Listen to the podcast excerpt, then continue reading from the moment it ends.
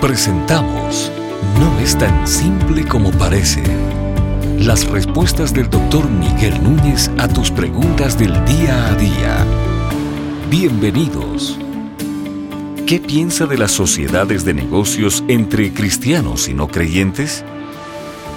Bueno, um, vamos a encontrar una, no una diversidad, pero diferentes opiniones en cuanto a la posibilidad de que eso pueda o no pueda ser.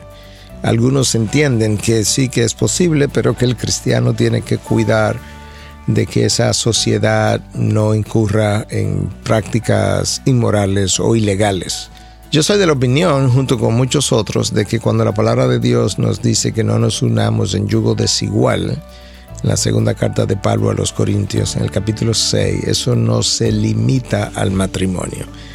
Y de hecho lo digo de esa manera porque realmente cuando Pablo habla a los Corintios en su segunda carta en el capítulo 6, él no está hablando de matrimonio. En el capítulo entero, tú puedes leer el capítulo entero y no hay una sola alusión al matrimonio. El capítulo donde eso debió haber aparecido, si era exclusivamente para el matrimonio, es en la primera carta a los Corintios, en el capítulo 7, donde el capítulo entero tiene que ver con relaciones de esposos y esposas, entre creyentes y entre no creyentes, pero no es ahí donde está, es en un capítulo completamente diferente. De manera que yo creo que lo que el apóstol Pablo está haciendo es cuidándonos de algo que tampoco era nuevo para el pueblo de ese entonces, y es el hecho de que cuando el cristiano entra en relación estrecha con el no cristiano, frecuentemente él es quien termina contaminándose y no el otro santificándose.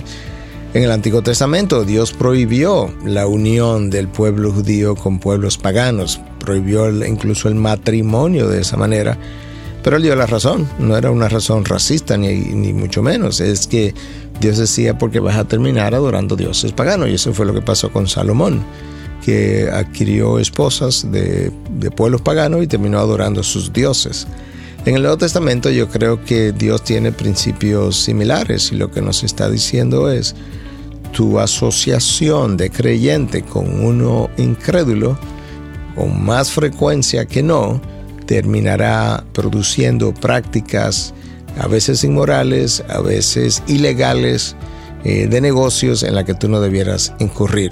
El otro principio, la otra manera como pudiéramos verlo es cuando Pablo le dice a los corintios que las malas compañías corrompen las buenas costumbres. Bueno, ahí está. La mala compañía en un negocio, con un socio con el que vas a tener que lidiar todos los días, va a corromper tus buenas costumbres. Y entonces en el día de mañana tú quieres pagar tus impuestos y el otro socio no lo quiere pagar.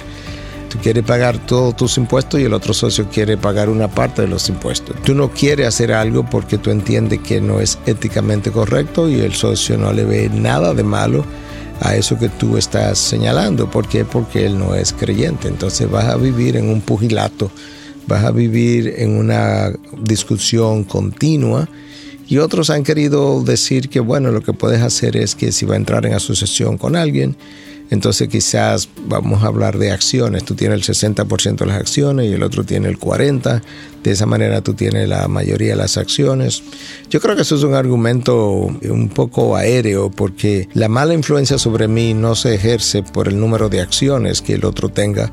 Se ejerce por mi contacto con él, por mi cercanía con él, por escuchar una conversación en una dirección para hacer negocio que muchas veces no es la dirección de Dios y por tanto nosotros no aconsejamos eso en lo más mínimo. Ahora, ¿llegaríamos nosotros como iglesia a disciplinar personas que hagan eso? No, no lo creo, pero sí creo que es una muy mala práctica y que hemos visto las consecuencias de esas prácticas más de una vez.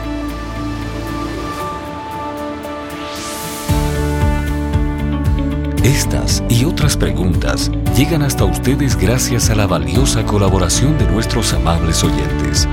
Si deseas compartir con nosotros tus consultas e inquietudes, visita nuestra página de internet integridadysabiduría.org. Gracias por tu gentil atención y será hasta la próxima.